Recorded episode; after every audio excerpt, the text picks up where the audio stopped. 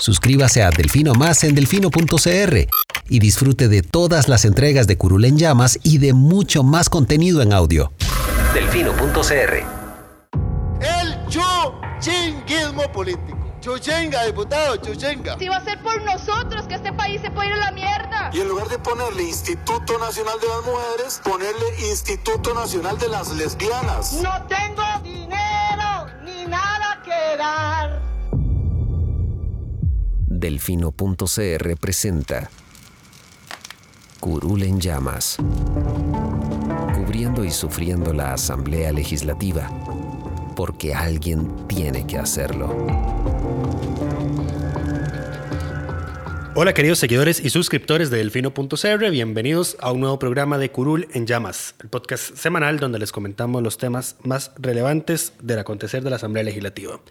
Les saluda Luis Madrigal desde el primero de mayo del 2020, feriado, pero aquí estamos, en compañía como siempre de... May, espero que todas y todos estén bien. Disculpas de antemano por la ausencia del programa de la semana pasada. Situaciones fuera de nuestro control lo hicieron imposible. Problemas de traslado y técnicos nos imposibilitaron grabar el programa, pero aquí estamos de vuelta. Aquí estamos. Entonces, hoy vamos a hablar eh, brevemente de esos temas de la semana pasada que no pudimos abarcar, pero naturalmente vamos a hablar principalmente del primero de mayo y lo que pasó hoy en la Asamblea Legislativa. Repasemos la agenda del día. Vamos a hablar de los, acontecer, los acontecimientos de hoy, de la elección del directorio del primero de mayo. Vamos a hablar del proyecto de ley de usura que está en la sala constitucional. Eh, vamos a hablar del proyecto de temas municipales para atender la emergencia de COVID-19. Vamos a hablar del proyecto de precios de combustible, que fue uno de los que se aprobó mientras eh, no estuvimos la semana pasada. Y de algunos otros temas varios. Pero empecemos de una vez con el directorio legislativo. Pero bueno, primero de mayo. Este, yo tengo desde el gobierno de Laura Chinchilla de ver los primeros de mayo. Es el primero de mayo más extraño que he visto que recuerde. Supera mucho, por mucho, el primero de mayo del 2011, que para los que no lo recuerdan, fue cuando Liberación Nacional quería dejarse la presidencia del directorio en una elección donde había menos de 30 diputados presentes después, de la que, después de que la oposición rompiera el quórum. Eh, este primero de mayo es, fue extraordinario en todo el sentido de la palabra. Creo que ha sido uno de los más rápidos en asunto de elección de puestos, o sea que ya las negociaciones solo hubo solo hubo dos, dos momentos dos. momentos que vamos a mencionar ahora, pero todo lo demás corrió eh, bastante eh, ¿cómo se dice? fuera de lo común. Se sesionó en el Museo de los Niños, no en la Asamblea. Eh, no pudo, la prensa no podía entrar al recinto. No tenía acceso, tenía que pedir permiso para hacer entrevistas cortas a los diputados. Y bueno, lo bueno de esas, tres, esas entrevistas cortas es que dieron declaraciones bastante, bastante interesantes. Pero bueno, ¿qué podemos decirles? Ya está el directorio conformado. Don Eduardo Cruxen Smith es, el nuevo presidente de la Asamblea Legislativa. El primer costarricense afrodescendiente que asume la presidencia de uno de los supremos poderes de la República. Te fuiste, te fuiste bastante. Espero que tengas fact chequeado eso. Nada más. Yo me arriesgaría nada más a decir que es el de la Asamblea Legislativa. de la Asamblea Legislativa, sí. A ver. Pero bueno, el del Tribunal Supremo de Elecciones, no. No hay. De la Corte, tampoco. Yo creo que la Corte, la Corte alguna vez es electo algún magistrado afrodescendiente. No, no tengo el dato en este momento, pero de los presidentes sé que no. presidente tampoco, el presidente de la República tampoco. Presidente de la República tampoco. Entonces sí, es probable que también haya sea, sea el primer afrodescendiente, no es el presidente de un Supremo Poder. Presidente, no es el primero en ejercer, porque claramente Doña Epsi le ha tocado en más de una ocasión, ante ausencias de Carlos, ser eh, la presidenta interina. Eh, pero sí el primero electo como presidente propiamente. Sí, entonces tenemos a don Eduardo, presidente, de vicepresidente a don Jorge Luis Fonseca. Y, y Fonseca. Según decían en Twitter, el primero en Latinoamérica en asumir un congreso. Sí, pero ese entonces, dato no lo he chequeado. No, pero es que entonces aquí, no, no aquí, lo he chequeado. aquí entra la discusión de qué entendemos por Latinoamérica. Latinoamérica continental. Porque, ah, eso es otra cosa. Porque, porque en las sí, islas claramente, claramente, la historia es otra. Pero Exacto. bueno, dejando de lado. Déjame terminar la lista de los electos. Exacto. Jorge Luis Fonseca Fonseca de Liberación, vicepresidente. Primera secretaria, Ana Lucía Delgado, también de Liberación Nacional. Segunda secretaria, María Vita Monge de la Unidad Social Cristiana, y ahorita vamos a ampliar un poquito en esto. Primer prosecretario, don Carlos Avendaño, también de Restauración. Y segundo prosecretario, don Otto Roberto Vargas Víquez. Incidente relevante número uno. la elección de doña María Vita. Eh, Antes hoy- de eso, hoy- antes, antes de eso hay un incidente relevante número uno. Tras la elección de, de don Eduardo, el jefe de fracción, el nuevo jefe de fracción del PAC, Enrique Sánchez, anuncia que no van a aspirar. Ah, es que a eso, me, a eso iba. a eso No, iba. Ese sí. era el primer incidente relevante. Vamos por el orden. Ok.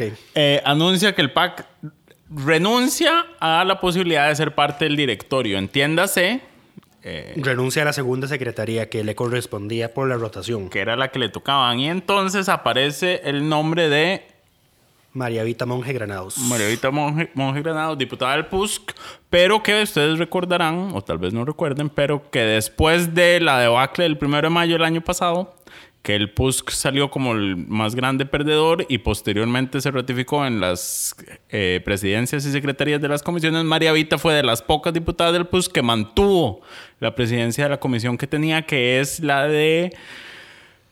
No, no creo que no era presidencia, sino que la pusieron de secretaria, que es puesto relevante, en la comisión de hacendarios, que es la que ve los presupuestos de la República. Estaba, así- estaba Ana Lucía Delgado de presidenta y María Vita Monge Sí, de no- secretaria. No, no me recu- se, se me fue el detalle, pero sí recuerdo que ella fue de las que no salió tocadas, digamos, no, no, en, no. en medio de la, No, no. de la masacre que le hicieron al PUSC en comisiones el, el año pasado. Sí, eso es cierto. Eh, y aquí está la situación. Bueno, nos despertamos, al menos yo me desperté, eh, con el anuncio de que ya había un acuerdo entre Restauración, Liberación y el PAC para conformar el directorio de este año y la agenda de trabajo, los elementos de la agenda de trabajo de este año. Ha habido mucha crítica, tanto desde los simpatizantes del PAC, de que el PAC esté haciendo acuerdos con una fracción conservadora como lo de Restauración, y también viceversa, de Restauración que estén haciendo acuerdos con el PAC. Aquí hay dos cosas, interes- dos cosas interesantes que resaltar. Primero, eh, en política no quedan espacios vacíos. Y esto el PUSC ya es el segundo año que, su, que el PUSC, PUSC, por así decirlo, lo La fracción. Lo ve. tal. si el año pasado se cerraron en su idea de no querer al PAC en el directorio, pues quedaron fuera. Si este año también Iban iban- pa- iban en fueron con lo mismo, quedaron fuera. Eh, y pasó lo que pasó. Segundo, si uno se pone estrictamente a revisar los antecedentes de lo que ha hecho Restauración a nivel de cosas conservadoras o no, uno puede ver que Restauración ha sido mucho menos conservador que los diputados que se fueron a Nueva República. Ejemplo número uno. Ningún diputado de restauración firmó la carta a la sala constitucional para posponer el matrimonio igualitario a- antes de las elecciones del 2022. Han hecho otras movidas en otros temas, pero, por ejemplo, en eso, que ha sido, que se ha dicho, por ejemplo, entre corrillos de que cierto grupo quiere insistir con eso en la sala, restauración no se sumó. Eh, y segundo es que Restauración, a diferencia del otro bloque, sí se le han aprobado proyectos de ley y proyectos de ley relevantes. Por ejemplo, eh, el del retiro del FSL, del Fondo de Capitalización Laboral, ahorita fue una idea de ellos. El proyecto de lo de las pensiones de lujo, el más reciente que se aprobó y que ahora está en sala constitucional, es un proyecto de ellos también. Sí, además es, es, es una fracción constructiva con la que se, con la- es una fracción que permite negociar y con la que se permite construir acuerdos. Es una fracción más política y menos kamikaze Eso. que los de Nueva República. Ahora, también hay que reconocer eh, que estas críticas, para ser consecuente, había que hacerlas desde el año cero, porque Carolina llega con los votos de restauración. Sí, Este es, el- este es digamos Es- que la conclusión de ese acuerdo firmado en el primer Eh, año. Exacto, es que digamos quejarse porque el PAC vote por, por Cruikshank, es, de esto había que quejarse en 2018 cuando se eligió a Carolina. Y ahí nadie se quejó. Y ahí nadie se quejó porque en- es lo Claro, porque eran los conservadores votando por Carolina. es lo mismo llegar con votos conservadores que votar por un conservador bajo un acuerdo de que esto es lo que va a pasar, digamos. que lo diga Es- don es- es cuando- exactamente lo mismo. Y aún así, digamos, con el retiro del PAC, eh, del directorio legislativo, lavan un poco la cara porque no van a estar ahí sentados. Sí. Eh, vamos a ver qué es. Que aquí hay que analizar los mensajes políticos que se dan. Es una patada en el trasero al PUSC, porque el PUSC estuvo siempre con la idea de sacar al PAC del directorio. Inclusive, eh, es que el PUSC no lo quería ahí. El PUSC no quería el PAC en el directorio. Y no va a estar, pero Eh, no por pero, ellos. Pero, no por don, ellos. Pero don Pablo Heriberto, camuflaba esa, ese no quiero el PAC en el directorio con el mensaje de el PAC debe ceder su puesto.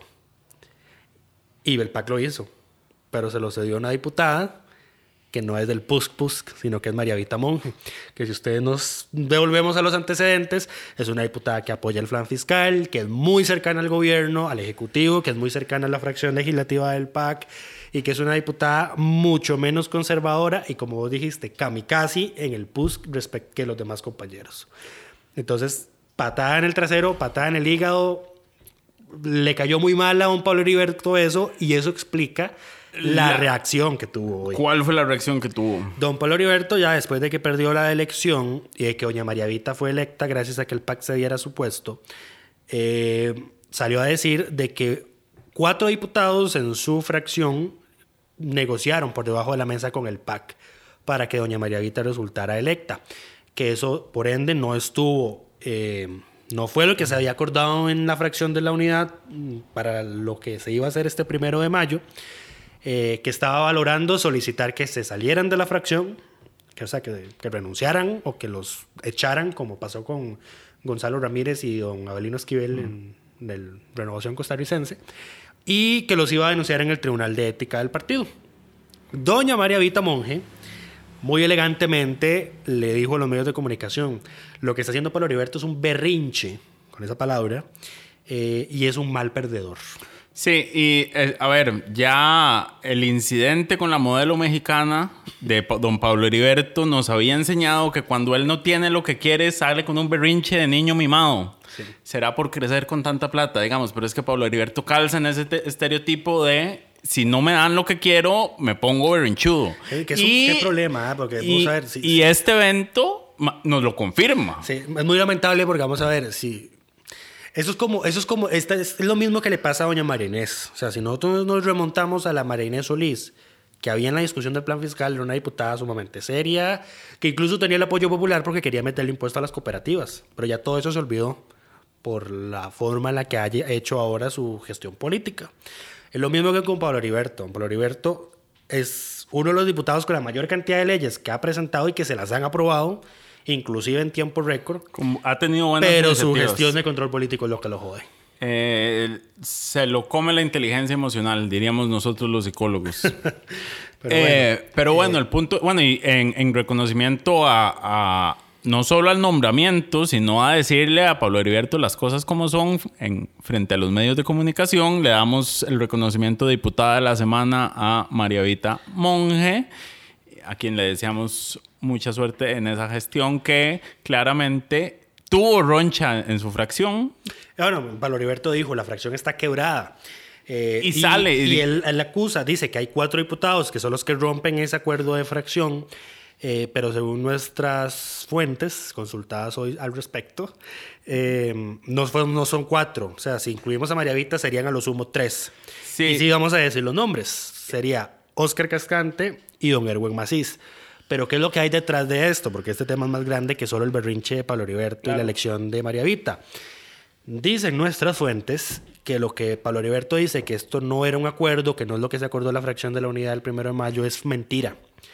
Porque dicen que cuando la fracción del PUSC se reunió para decidir lo que iban a hacer el primero de mayo, el acuerdo fue, si Pablo Heriberto Abarca pierde la presidencia, como era muy probable que pasara y pasó, hay que se va a apoyar a María Vita Monge para secretaria del directorio. ¿Por qué? Porque desde el año pasado el PAC ya había dicho que estaba dispuesto a ceder su puesto en el directorio a María Vita específicamente. Y María Vita quería el puesto. Entonces, acá entonces entraron don Erwin Macís y don Oscar Mauricio Cascante a esa negociación con el PAC para nombrar a María Vita.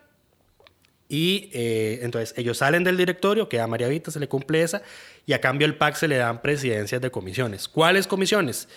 Las que son de interés de, De los diputados de ellos, que son ambiente, derechos humanos, agropecuarios, y también se está hablando de una nueva comisión que se va a conformar, que es una comisión especial para ver solo los proyectos de COVID-19, los relacionados a la pandemia. Cuando volvamos a Cuando tener volvamos. comisiones. Ahora, en, en medio de todo esto hay que decir que en medio de un primero de mayo tranquilo y que iba fluyendo, la reacción de Pablo Heriberto convierte al PUSC por segundo año consecutivo en el gran perdedor del primero de mayo. Si es que ni siquiera se le puede decir Digamos- que ganó algo por el hecho de nombrar a María Vita. Es porque que- es, que es, sí. es- es como decir que, que el que, que el que Franji Nicolás gane algo implica que Liberación Nacional ganó algo. No, más bien todo lo contrario. No, pero incluso, digamos, si, si Pablo Heriberto no reacciona como reacciona, la fracción del PUSC hubiera quedado ante la imagen pública Como como, cohesionada. como no, cohesionada y ganadora en este primero de mayo porque recupera un asiento que no tenía Claro. en, en el pasado directorio. Y la situación se empeora con lo siguiente, porque volvamos a los mensajes políticos.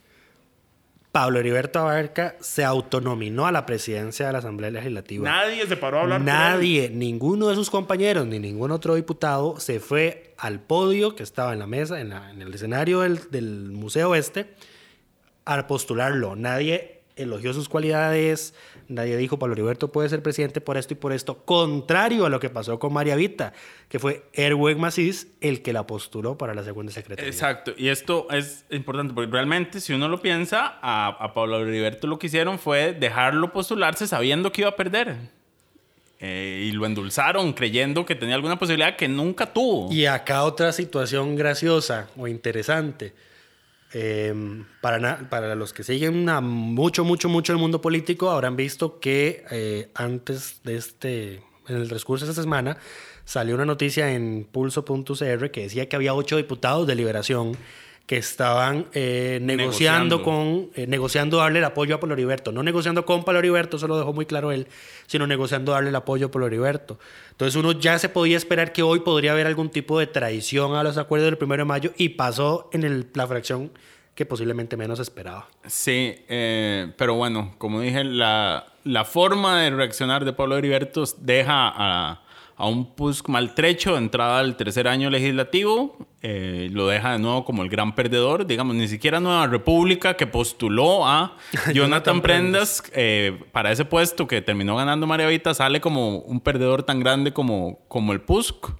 Eh, le tocará rearmarse a la fracción, ver Y si no, me atrevo a decir que les va a pasar en las próximas elecciones lo mismo que le pasó al Frente Amplio, porque estos pleitos internos, estas rencillas que salen públicas, es lo mismo que le pasó al Frente Amplio cuando tenía nueve diputados y vean en lo que quedó hoy. Y eh, no solo esto, digamos, lo más interesante que deja el primero de mayo, este primero de mayo, es lo que va a pasar el próximo primero de mayo, porque ya, Ya ahí no hay acuerdo. ya PAC, ya PLN y ya Restauración cumplieron, digamos, obtuvieron su, su año a la cabeza del Congreso. En teoría, originalmente le tocaría al PUSC. La gente del PUSC ha sido enfática en que el acuerdo inicial nunca dijo quién iba, en qué año y demás. Eh, pero claramente la, la unidad no ha mantenido ninguno de los acuerdos. Los últimos dos años han hecho oposición y han votado en contra. Entonces ya no hay ningún compromiso de darles a ellos nada. Correcto. Eh, entonces el próximo año va a estar interesante. Va a estar interesante porque además va con la campaña electoral de 2022 y es común que algún diputado que quiera esperar a la presidencia quiera lucirse eh, antes de ser candidato o mientras es candidato. No, pero ser, no, eh, eso, eso. Presidente de la Asamblea. Eso es el, en el tercer año, porque en el cuarto año recordá que ya, aunque no es obligación, eh, recordar lo que le pasó a Toño, que como se hizo candidato y le pidieron Sí, que pero- sí, renunciara. pero él fue muy tonto por renunciar a la diputación. Sí, pero bueno, no es, lo- no es sencillo ser presidente del Congreso y candidato presidencial al mismo tiempo. O sea, si alguno tenía esa expectativa, era este año que tenía que montarse. El próximo año va a ser un año Y ahí complicado. teníamos a Pablo Heriberto. Esa era, esa era probablemente su carta. Eh, y probablemente, a ver, no hay nada más sencillo que endulzarle la oreja a un político, porque los más siempre oyen lo que quieren escuchar y se creen lo que quieren creer. Vamos a ver, queridos oyentes, algún día en la historia de este país o sea, se, se anunciará muchas cosas que además estaban pasando eh, en el trasfondo de esto, que no podemos decir en micrófonos, pero algún día saldrán y algún día muchas cosas van a tener, eh, muchas cosas de las que pasaron hoy van a tener sentido. Pero bueno, el punto es que... eh, muchas cosas que no van a pasar ya van a tener también mucho sentido. Más allá, más allá de lo que pasó este primero de mayo, eh, la previa al próximo primero de mayo es realmente interesante en, en el tema político. Sin embargo, eh, no resta decir que este va a ser un año complicado. Esperemos no tener más diputados independientes, por favor, es demasiado. ¿Por cuántos vamos? Ya tenemos Nueve, nueve. nueve independientes y una doble independiente. Sí, nueve independientes. Eh, O sea, ya, ya sí, No. ya los independientes son del mismo tamaño a que ver, como no tuvimos programa la semana pasada, no hemos comentado Que Ivonne Acuña renunció. A Nueva República y ahora es doblemente independiente. Pero ve- vea- vea la- vea lo que interesante. Eh, don Eduardo Cruxan hoy dijo que le resentía, que, que le dolía en su corazón que sus hermanos del Evangelio, entiéndase los de Nueva República, no lo hubieran apoyado con su voto para ser presidente. Eh, pero Ivonne Acuña, ahora doblemente independiente, subió una foto haciéndose el saludo con el codo con Eduardo Cruxan hoy en la asamblea. Sí, como esas votaciones siguen siendo privadas, no sabemos cómo votó cada uno Sí, de los diputados. eh, eso es también muy importante decirlo porque en una de las votaciones salió un voto para Marínez Solís y en otra votación salió un voto para Paola Vega. Había votos Sí, repartidos. sí, eso, vamos a ver, eso no significa nada debido, a las, debido al secretismo del voto, que nosotros estamos peleando, recuérdense que no sea así. Eh, esto es muy común que pase en los primeros de mayo para generar rencillas. Claro, o sea, yo- El único que tenemos claro que votó por sí mismo, porque lo anunció y dijo que lo iba a hacer, es José María Villalta. Es lo que votó para sí mismo en la presidencia. Correcto. Eh, todos los demás son otros votos que la gente tira nada más para generar rencillas. Lo mismo que cuando escogieron al contra, a la, cuando reeligieron a la Contralora, que había un voto para un Eric Estel. O sea, no hace falta tener dos dedos de frente para saber a quién se están refiriendo, pero bueno. Eh, pero bueno, tampoco significa que él haya votado por sí mismo. Tampoco. Pudo haber sido algún otro diputado bromista. Conociéndolo, uno podría decir hay un 80% de probabilidad, pero también puede haber sido También puede haber sido alguien más. eh, pero bueno, eh, eso es lo que nos deja de momento el primero de mayo. No nos queda más que desearle a todas las personas que resultaron electas la mejor de las suertes, ya que el año va a estar complicado. Eh, esperemos que la salud de don Eduardo Cruxan no, No tenga los problemas que tuvieron. Él fue de los tres diputados que tuvo más ausencias. Hay que señalar que eh, en la legislatura que acaba de terminar hubo bastantes ausencias concentradas en tres diputados, todos con justificación. Don Víctor Morales Mora, que por ser ministro de la presidencia estuvo ausente en 125 sesiones. De las 201 que estaban programadas. Eh, doña Frangi Nicolás, que eh, por su licencia maternidad estuvo ausente en 94 de las 201 sesiones. Y don Eduardo Cruxan, que tuvo problemas de salud durante un lapso de tiempo a finales del año pasado estuvo ausente en 63 eh, sesiones de esta legislatura. El diputado que tuvo menos ausencias fue Pedro año Muñoz. consecutivo. No faltó a ninguna, ni siquiera a las que no se tuvo quórum. Em, Y le sigue José María Villalta, que tuvo cinco ausencias y hay un empate en el tercer lugar entre Laura Guido y Walter Muñoz, que tienen solo seis ausencias. Eh, vale mencionar también ahora que estás hablando de los resultados de este año. Recordemos que los años en la Asamblea van del primero de mayo al 30 de abril del año siguiente. Entonces, hoy estamos empezando el tercer año de labores de la Asamblea. Eh, durante el segundo año, durante la presidencia de don Carlos Ricardo Benavides, se aprobaron 161 proyectos de ley en segundo debate. Es la cifra más alta en 18 años de los 20 que se tienen registros de cantidad de proyectos aprobados en la Asamblea Legislativa, solamente superado por las 176 leyes que se aprobaron en el periodo 2001-2002, que es un periodo previo al, al multipartidismo, y era un directorio enteramente controlado por la Unidad Social Cristiana. Eh, y ahora ustedes dirán, cantidad no es lo mismo que calidad, pero tenemos que eh, por lo menos más de la mitad de las leyes que se aprobaron durante la presidencia de don Carlos Ricardo se pueden considerar leyes sustantivas. una ley sustantiva es aquella que... Eh, amplía los derechos de la población, hace tiene un impacto nacional o eh, aumenta las potestades del Estado en áreas importantes del desarrollo humano, Y esa clasificación viene de... del Estado de la Nación. Muchas gracias. Nada más para que todos estén enterados todos de estén que no son enterados, sí. criterios subjetivos nuestros, por lo menos los que utilizamos para clasificar las leyes eh, o los proyectos de ley de esa Fueron, forma. fueron 81 de 161 leyes tienen esa condición, que es el 50,3%. Es bastante, porque siempre hay mucho chayote. O sea, que a muchos oyentes no les gusta ese término. Eh, mucho... Es más, vos mismo me has regañado por usar ese Ha término. pero regañado. Discusión para otro momento, pero yo, bueno. yo lo regaño si se ponen escrito, pero uno hablando puede decir lo que quiera. Eh, Eh, de esas 81 leyes importantes, solo 15 no tenían una fuente de financiamiento para los gastos que estaban creando, eso es que es el equivalente al 18,5%, muy importante, especialmente con la discusión de la deuda del Estado con la caja, que si uno se va a los registros y acá nota aparte para hacerle shade al impresentable Jonathan Prendas, que se puso a divulgar información falsa sobre la deuda del Estado con la caja, diciendo que el Estado estaba secuestrando las cuotas obrero-patronales para pagar salarios de la UPAD, entre otras estupideces. Eh, eso no es así. Si uno se va al desglose de la deuda del Estado con la caja, se va a dar cuenta que buena parte de esa deuda son por obligaciones impuestas por la Asamblea Legislativa que no tienen una fuente de financiamiento. O sea, la Asamblea le dice al Estado, usted tiene que darle esta cantidad de dinero a la caja, pero no le dice de dónde Y va a sacar aquí ese viene dinero. otro problema. Todo mundo ahora, todos los diputados, sí, Estado, páguele a la caja, agarre los préstamos del entrega eléctrico y págale a la caja, pero eso no quita que hay una ley vigente creándole gastos a la caja que se los pasa al Estado y que no tienen una fuente de financiamiento. Bajo el supuesto de que todos los créditos que están pendientes se usen para pagarle la caja, esa deuda reaparece al día siguiente porque la ley sigue sin tener una fuente de financiamiento. Y ahí está el problema.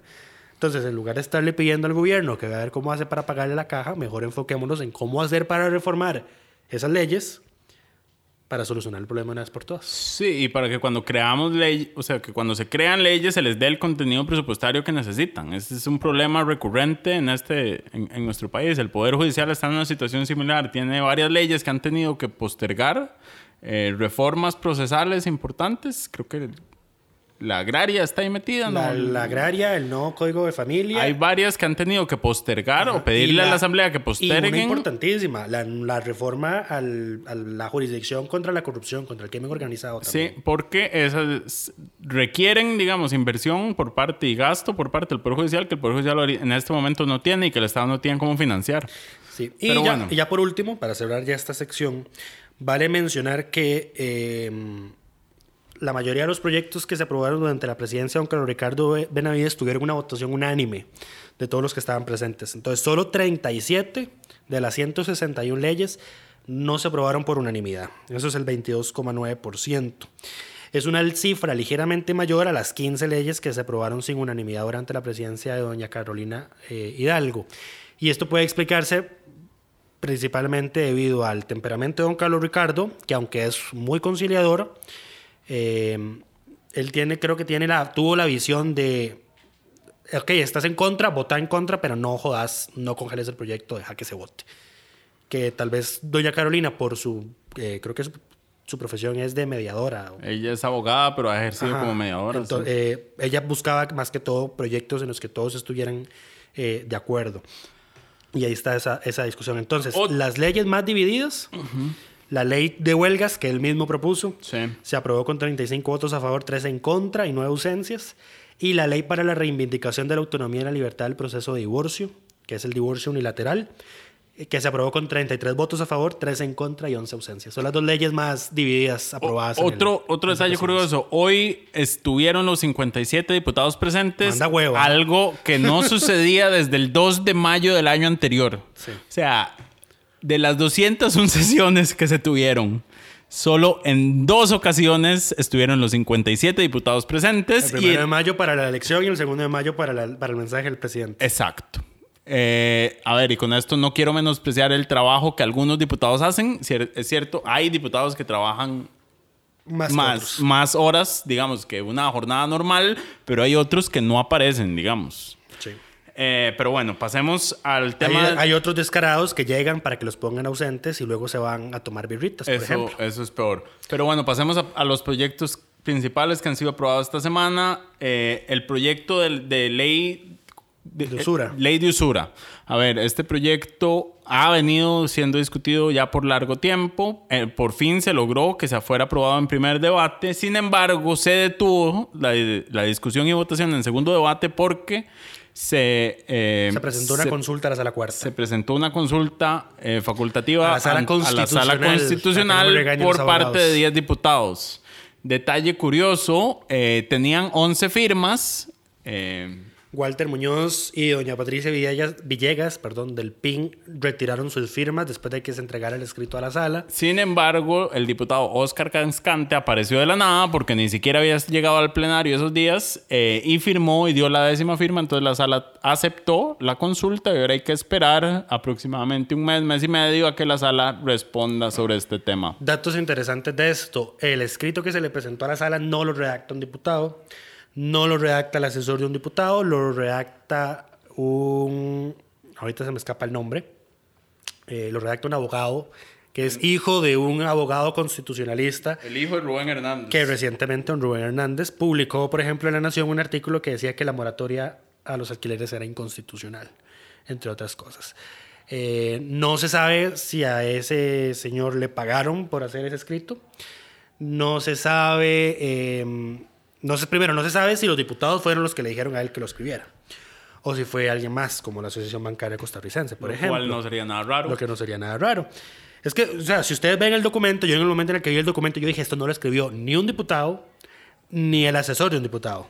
Entonces uno se va a los metadatos del proyecto y sale un nombre y usted lo compara con la planilla de la asamblea y no hay nadie. Y luego va a la página del servicio Ci- del registro civil y resulta que es hijo de un abogado constitucionalista. Esas, esas cosas que pasan en la asamblea. Pero bueno, el, el tema de fondo es que el proyecto que ponía un límite de... 39% para tarjetas y créditos, Créditos- mayores a 675 mil colones. Y un límite de 55%, para 55% créditos para menores. microcréditos, correcto. Exacto. Microcréditos entendámoslo como créditos inferiores a 675 mil colones, eh, más que todo que son para comprar electrodomésticos, etcétera. Eh, para que la gente de ahora en adelante no tenga que pagar cinco veces un electrodoméstico que compra a pagos. Pero bueno, eh, hay alegatos tanto de fondo, descaradísimos, por ejemplo, como que sancionar la usura crediticia violenta la libertad de comercio. O sea, O sea, o sea, la libertad ¿cómo de uno- comercio cómo uno- cómo tiene usura? uno el tupé de ir a decirle a la sala constitucional que la libertad de comercio sirve el cometer, el, el come- hacer un delito? No, no, por favor. Eh, y otros como eh, vicios de procedimiento que sí serían vinculantes y ahí sí hay un peligro, porque este proyecto fue dispensado todos, todos los trámites, incluida su publicación y tiempo de espera. Eh, y también están alegando que no se hicieron las consultas obligatorias. Eso también es falso, ya lo vimos con el plan fiscal. Sí se consultó, eh, ellos mismos eh, adjuntaron en el, en el escrito las, los, No, y las este- respuestas a las consultas que se hicieron. A, a ver, y, y el- este proyecto sí fue ampliamente discutido y publicado. Sí, sí, por O sea, favor. aquí lo que están haciendo claramente es alargar eh, para por lo menos este mes, mes y medio que queda, poder engatusar a la mayor cantidad de gente posible con préstamos de tasas altas. A ver, y es que además es descarado porque claramente hay un montón de gente en ese momento que está escasa de liquidez y está dispuesta a aceptar cualquier tipo de tasa para garantizar, para tener una liquidez para, la- para subsistir. Pero Eh, bueno. Es un descaro, digamos, de, Ah, de sí. parte de la asociación bancaria. Sí. Eh, pero bueno, a la sala un mes, ya veremos qué pasa. Un mes mínimo, ¿verdad? Porque tenemos, por ejemplo, ahora el proyecto de pesca de arrastre que ya tiene meses de meses de estar en la sala y no nada que, nada que Sí, sale. En realidad es un mes máximo, más. pero la sala aplaza Es ese más, periodo. es más, a la pe- al proyecto pesca de arrastre le metieron una segunda consulta. Entonces el plazo de un mes para que la sala responda ni siquiera ha empezado a correr, Sí. Em, para que nos demos cuenta. pero bueno. Eh, el otro proyecto polémico aprobado, esta, este sí fue votado en primer, eh, aprobado esta semana, fue el proyecto que viene, tiene un nombre muy bonito que dice como ayuda a las municipalidades para atender el COVID-19. Sí. Eh, básicamente el Sí, proyecto no. O sea, no. no, No, no amigo, es, no. no es lo que hace el proyecto. A ver, el principal golazo. Hay, hay dos proye- hay dos proyectos con ese mismo nombre casi que igual, que es Hay- demasiado descaro. El, el principal golazo de este proyecto que dejaron pasar porque nadie quiso atajarlo fue eh, que libera de forma permanente a las municipalidades de cumplir con la regla fiscal. Bueno, aquí hay que decir que doña Jorlene León de Liberación Nacional dio la pelea para que no se les excluyera. Pero solo tuvo el apoyo de tres diputados. Ella, don Pedro Muñoz y doña María Vita Monge. Fueron Sí. los únicos. Eh, era lo responsable, se podía hacer una excepción temporal en medio del marco de emergencia, ¿Qué, es lo que- pero... qué es lo que quería doña Jorlene? Pero insistieron, digamos, y permaneció la tesis de que las municipalidades salgan a- en medio de esta crisis de la regla fiscal. Le están haciendo caso omiso a la Contralora que acaban de reelegir. Sí. O sea, el- A ver, fue, el, fue el mismo y- día. y la, la es juramenta- la, No, la la- religieron. la religieron. Y ese mismo día aprobaron el proyecto en primer debate. Eh, a ver, aprovechemos para hacer el comercial. Esta semana se religió a la Contralora. Doña Marta Costa seguirá en el puesto por los próximos ocho años, en lo que fue un resultado contundente, según las propias palabras de Carlos Ricardo Navides, en la primera votación. Como tan obtuvo- contundentes son los informes de, de doña Marta, pero nadie Eh, hace caso. En, en, el, en la primera votación obtuvo 43 votos. Eh, o sea, fue un resultado incuestionable. Y aún así decidieron pasarle por encima a su criterio y pasarle por encima al criterio del Banco Central. Y al del ministro de Hacienda. El del ministro de Hacienda, pero el Banco Central fue probablemente el, el- el- el más, no sé si contundente sea la palabra adecuada. Es que vamos a ver, la Contralora, la Contraloría, porque no fue un llamar tan específico, pero sí fue la Contraloría como institución, destruyó el proyecto antes de que se presentara formalmente, porque le mandaron el borrador y les dijo, esto está mal, esto está mal, esto está mal, esto está mal. Y lo presentaron igual. Luego, bueno, ya el día, faltaban pocos minutos para que, lo, para que lo aprobaran en primer debate, llega el criterio del Banco Central y dice, esto está mal, esto está mal, esto está mal, esto Sí, está mal. eh, y el Banco Central dijo básicamente que sacar a las municipalidades de la regla fiscal es contrario a la lógica y a la estabilidad fiscal. Eh, sí, aquí hay una cosa que mencionar. Las excluyen permanentemente de la regla fiscal, pero eh, alguien les llevó el santo de que por lo menos tuvieran la delicadeza de poner de que las transferencias que van a recibir las municipalidades desde el gobierno central sí queden sujetas a la regla fiscal, porque es que no el asunto, como lo dijimos en el podcast último, no se limita a decir las municipalidades reciben sus propios sus ingresos y entonces la regla fiscal es una estupidez.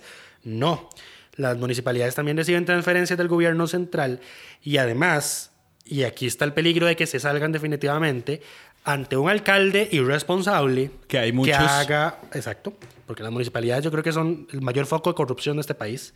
Es probable. Eh, ante un alcalde irresponsable, con una gestión irresponsable que endeude a esa municipalidad a un punto horrible, más de que el Estado tiene hoy por sí mismo, es el propio gobierno central el que tiene que salir a rescatar a esa municipalidad a, a asumir sus deudas. Entonces ahí está el problema. Entonces el asunto no es que nunca van a caer en default, en impago, entonces saquémoslas de la regla porque siempre van a ser responsables financieramente. No, el asunto no se resume así, pero bueno. Pero bueno. Por lo menos, eh, por lo menos corrigieron con- esa cosita. Contra todo criterio. También corrigieron el tema de SICOP. Ya. Pero o- igual, igual se lo dejaron. No, originalmente estaba eh, el tema de que las municipalidades eh, para contratar en esta emergencia no tuvieran que hacerlas a través de SICOP. De- les dejaron la obligación de que se haga por SICOP. Lo que pasa es que tienen, eh, digamos, lo que se le cobra a las instituciones por SICOP se exonera para las municipalidades que están en condición C y D de la clasificación que se hace de municipalidades. Que esa clasificación es la del índice de desarrollo humano, si no me equivoco. No, la tienen- del índice de gestión municipal que, del- hace ah, la, que hace la Contraloría. Ok, sí. Eh, ¿Qué más sobre ese tema? Bueno, ya se aprobó un primer debate, no se aprobó un segundo debate porque se mandó en consulta a varias instituciones. Y hablando de municipalidades, los diputados aprobaron en primer debate, no, en segundo debate, un proyecto que reforma la ley del depósito de golfito. Y aquí vamos a ver también, señor. Este proyecto lo presentó don Gustavo Viales con una muy buena intención, que era usar el superávit del Judesur, que es la administradora del Depósito Libre Comercial de Golfito, para invertirlo en obras de infraestructura, en arreglos, en pintura del depósito, hacerlo más bonito, más atractivo, más presentable. Llegaron los alcaldes de la zona sur, los que están en el ámbito de aplicación de Judesur, y dijeron, no, mejor denos esa plata para que hagamos contrataciones, para que paguemos salarios, gastos administrativos.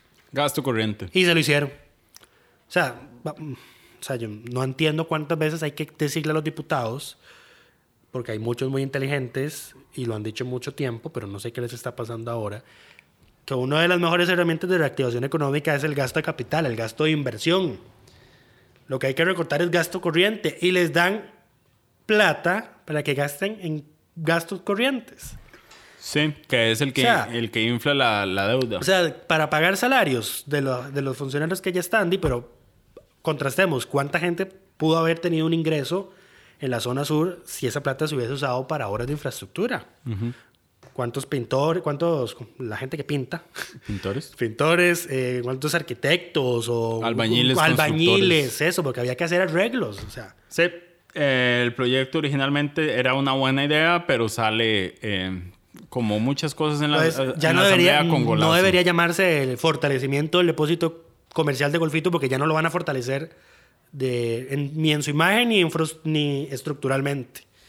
Ahora lo que van a hacer es darle la plata a las municipalidades para que gasten en, en gasto corriente. Eh, Municipalidades que asumen hoy también. Eh, las nuevas municipalidades asumen hoy eh, las autoridades municipales, los Y el alcaldes, alcalde los, consejos, mun- los consejos municipales eh, que asumirán en sesión virtual. no, asumen presencialmente, pero tienen que hacer transmisiones virtuales. Esa es la diferencia. O sea, no, Ok. no, puede, haber en la, no puede haber nadie externo ahí. O sea, solo pueden estar los que se van a juramentar, el secretario y nada más. ya. Ni siquiera puede haber nada de comida, según las órdenes de don Daniel Salas. Sí, ok.